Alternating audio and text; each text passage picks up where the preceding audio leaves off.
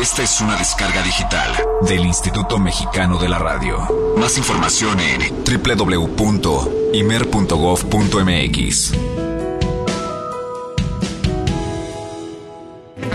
El Instituto Mexicano de la Radio presenta Vértice, donde las aristas de la ciencia, la tecnología y lo cotidiano se intersectan, con Laura Vargas Parada y Juliana Fotopoulos, un proyecto ganador de la convocatoria IMER 2010. Nadie sabe a ciencia cierta por qué nos gusta tanto. Se entiende aún menos porque los humanos encontramos placer en el dolor que nos causa. Pero de lo que no cabe duda es que a ningún otro animal le gusta el picante. ¿Podría ser una señal de nuestra inteligencia? Ciencia, tecnología y lo cotidiano hoy en Vértice. En México, un grupo de científicos desentraña los secretos más profundos del chile, uno de los cultivos más importantes para la economía nacional. Los posibles beneficios, plantas resistentes a las plagas y frutos menos picosos para la exportación. Vértice, un programa sobre ciencia, tecnología y lo cotidiano. Vértice. Bienvenidos a una nueva edición de Vértice. Hoy hablaremos de la ciencia del picante. Soy Laura Vargas Parada desde la Ciudad de México. Y yo soy Juliana Fotoplos desde Bristol, Inglaterra. Soy como el chile verde llorona, picante. Algunos expertos sugieren que nos gusta comer chile porque es bueno para la salud. El picante puede ayudar a bajar la presión arterial, es rico en vitamina A y C y parece tener algunas propiedades antimicrobianas, además de que aumenta la salivación, lo que parece haber sido muy útil en una época en la que nuestra dieta se basaba exclusivamente en el maíz. Otros argumentan que los efectos benéficos son muy pequeños para explicar por qué a la gente le encanta la comida picante y sugieren que nos guste el chile simplemente porque nos causa dolor. Los chiles son frutas de plantas de la familia de las solanáceas, a las que también pertenece el jitomate, el tabaco y la papa. Y para hablar de cómo se hicieron picantes, haremos un experimento en cabina. Pero antes de comenzar, vamos al mercado de Jamaica a buscar la materia prima para este programa. Chiles. Congreso de la Unión, al sureste del centro histórico de la Ciudad de México. Estamos con doña Guadalupe García en el puesto 1183, que está dedicado casi en su totalidad a la venta de los chiles. Doña Lupita, cuéntenos qué chiles tiene por aquí. Mira, este es árbol. Chile árbol con, con pata. Y este pica mucho. También tenemos sin pata para las personas que no tengan mucho tiempo para limpiar el chile y sea más rápido. Viene ya este limpio. Limpio. Ajá, es menos picoso. Este se llama mora, pero es picoso. Y también tenemos el morita que es menos picoso para hacerlos en escabeche. Para prepararlos en escabeche. ¿Y este grandote que tenemos acá? Este es chile mulato, se le dice mulata porque es chile negro y este lo utilizan para preparar los moles, para el molito poblano, el, mol- el mole almendrado o el mole especial. Pues los invitamos a que vengan a visitar acá la machanta. En el mercado 1183 los esperamos, al mercado de Jamaica de medio mayoreo. Jamaica siempre vivirá y estamos a sus órdenes. Perfecto. Y bueno, si quieren comprar chiles, ya saben acá con la machanta. Y los esperamos en el mercado de Jamaica. Jamaica. De regreso en el estudio nos acompaña Mayra de León, locutora y productora del IMER, y Carlos Serrano, también productor. Muchas gracias por participar el día de hoy en nuestra degustación de chiles. Gracias. Gracias a ti. Queremos hablar sobre la evolución de los chiles y por qué los chiles son tan picantes. También queremos saber por qué la gente querría causarse dolor al comerlos. A ambos les gusta el picante, ¿verdad? Sí, muchísimo. Ok, entonces vamos a empezar con nuestra degustación. Ok. Este chile o chili, que sería la palabra original que se usaba en náhuatl, es bastante suave, por lo que es una buena opción para que comencemos. Les paso una probadita. Lo que les estamos dando a probar es un rico chile poblano capeado con quesito Oaxaca. Y entonces nuestros, nuestros invitados van a, van a darle una probadita a este chile y nos dirán lo que opinan. ¿Cómo está? ¿Picante? ¿No picante? Pues está picante, pero nada que Nada que no haya probado en unos tacos en la calle. Pero empiezas a sentir como que saliva, se te antoja el chilito. Sí, sí, sí, como, como buen eh, chile capeado, pues, es como, como esa mezcla entre chile y lo dulcecito del capeado. Entonces como que es un poco de acción retardada, ¿no? Bueno, pues le diré que contrario a lo que muchos piensan, la parte más picante del chile no son las semillas, sino lo que popularmente se conoce como venas, donde el químico capsaicina está más concentrado. Y se ha propuesto que evolutivamente la pungencia o picor que se seleccionó en estas plantas es como una defensa química contra los depredadores mamíferos como los roedores. Ahora vamos a probar un chile más picante. En este caso se trata de chile piquín en unos ricos esquites. Hay mucha especulación sobre por qué a la gente le gusta el dolor, porque en realidad lo que están comenzando a sentir es dolor. El psicólogo Paul Rosin de la Universidad de Pensilvania en Estados Unidos opina que es para la emoción que experimentamos. Solo los humanos logramos realmente disfrutar eventos o experiencias que de manera natural percibimos como negativas y que producen emociones o sentimientos que estamos programados para evitar, como tirarse al vacío o comerse un chile picante. Eventualmente nos damos cuenta que no son tan negativos. Mente sobre cuerpo dirían algunos. El cuerpo dice estoy en problemas, pero la mente nos dice yo sé que no.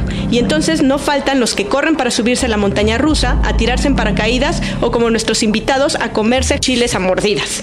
Y ahora sí, vamos a la prueba para maestros. Un chile verdaderamente picante, el más picante que podemos encontrar en México y es solo para iniciados, unos chilitos habaneros. Y para eso les traje una rica salsita con unas papitas para botanear. ¿Qué opinan? Agarra chiles. No. Sí, sí, con chilito. Adelante. Les voy contando que el chile habanero es muy picante. En la escala de picor llamada escala Scoville, los habaneros naranjas como el que están comiendo nuestros catadores tienen 350 mil y 325 mil unidades. En comparación, los chiles poblanos tienen entre 1000 a 2000 unidades y el chile piquín entre 50 mil a 100 mil. ¿Qué opinan? ¿Notan la diferencia entre 1000 a 2000 unidades del chilito poblano y ahora a las 150 mil? Está picoso, pero ya estoy acostumbrada al chile. En cambio, Carlos ya no puede hablar. puede hablar.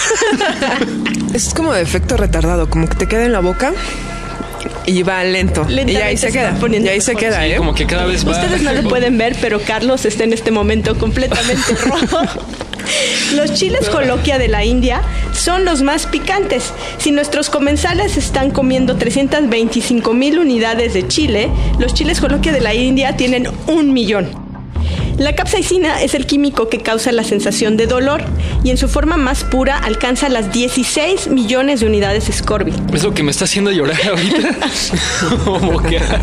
Comer chile produce la liberación de endorfinas, sustancias químicas que producen una sensación de bienestar y es muy probable que sean estas endorfinas una de las razones por las que las personas no solo desarrollamos tolerancia al dolor causado por el chile, sino digámoslo así, nos volvemos adictos al chile. La pungencia no es técnicamente un sabor, sino la mismísima sensación de quemarse.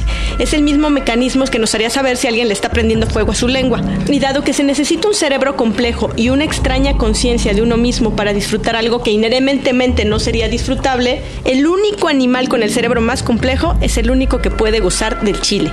Así que que quede claro, no es tonto comer fuego, es una señal de inteligencia. Gracias a nuestros invitados por ser tan inteligentes. Gracias. Gracias.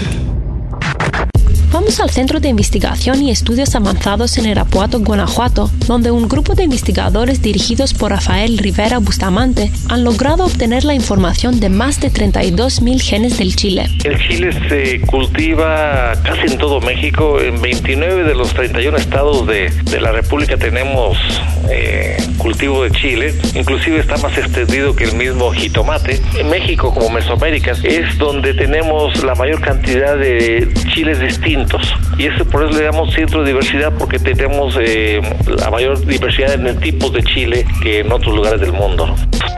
Rafael Rivera Bustamante es actualmente director del Centro de Investigaciones y Estudios Avanzados Unidad Irapuato. Es químico farmacobiólogo por la Universidad de Guanajuato y también tiene un doctorado en biología molecular. Su interés se ha centrado particularmente en los virus de hortalizas. Tenemos ya pues, más de 20 años trabajando con eh, estos virus que afectan a, a Chile. Pues son familias de virus que brincan entre varios miembros de la misma familia como chile, jitomate, tabaco, papa. En agosto de 2011, Rivera Y sus colaboradores anunciaron haber conseguido el transcriptoma del chile más completo que se conoce hasta ahora. Teníamos ya una historia de estar trabajando con este cultivo varios investigadores aquí de la unidad de Irapuato yo estaba trabajando con la parte de virus. El doctor Neftalí Ochoa estaba muy interesado en el fruto, sobre todo en el picor, en los colores que toma el chile. El doctor Octavio Martínez de la Vega, pues decidimos juntarnos ya con las nuevas técnicas que hay en la biología moderna, como es la genómica y la,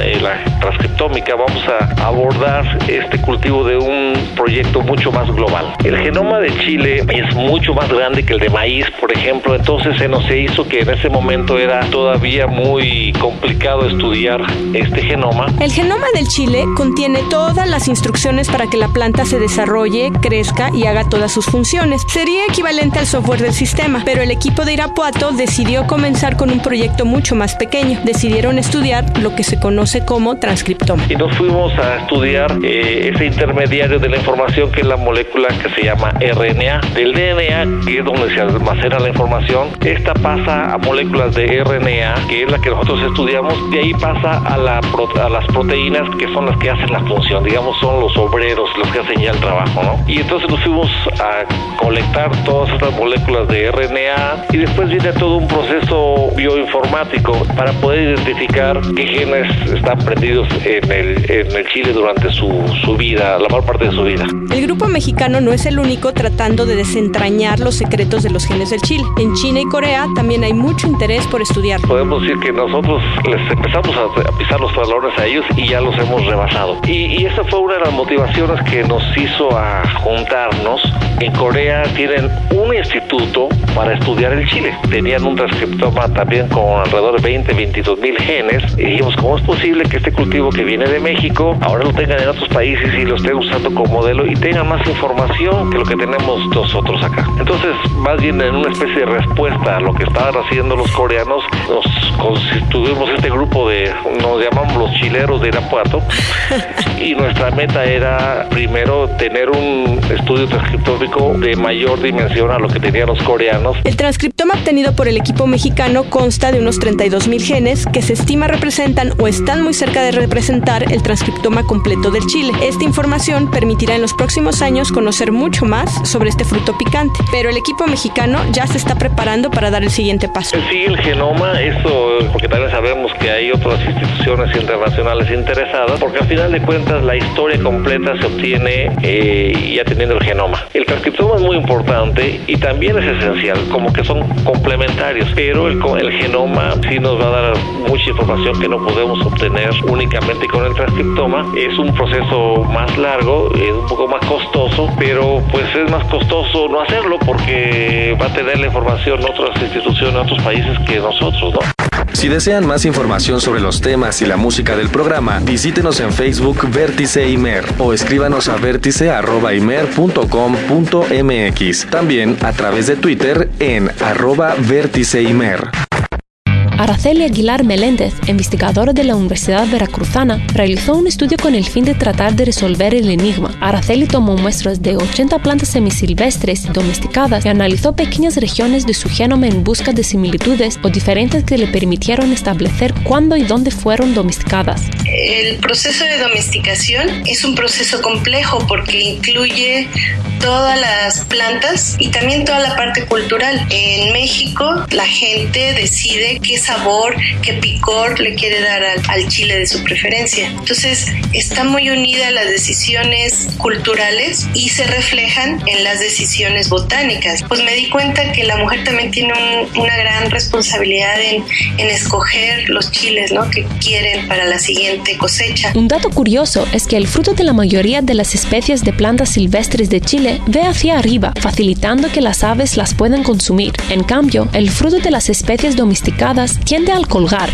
Me concentré en los estados del centro, sureste y suroeste de México, incluyendo la península de Yucatán. Lo que estuvimos viendo fue que las poblaciones de Chile se mueven mucho en base a la gente, sobre todo los cultivados, obviamente, y obtuve al final muestreos de 10 estados. Existen nombres nativos de los chiles en cada una de las lenguas que se han hablado en México. Entonces esto nos indica que fue un producto usado desde hace mucho tiempo por todas las culturas. Mientras los científicos continúan la búsqueda del origen del chile y su historia, nosotros podemos seguir disfrutando de ese delicioso condimento que por varios miles de años ha contribuido a darle variedad y sabor a la dieta de los mexicanos. Si alguno de ustedes tiene un mito para lanzar a prueba en el programa o desean más información sobre los temas que hemos presentado, escríbanos a vértice.imer.com.mx o visítenos en Facebook Vértice Imer. Gracias por acompañarnos en este programa dedicado a la ciencia del picante. Yo soy Juliana Fotopoulos. Los esperamos la próxima semana en una nueva edición de Vértice dedicada a la ciencia del amor. Hasta pronto. Hasta pronto. Vértice. Donde las aristas de la ciencia, la tecnología y lo cotidiano se intersectan. Con Laura Vargas Parada y Juliana Fotopoulos. Un proyecto ganador de la convocatoria IMER 2010. Vértice.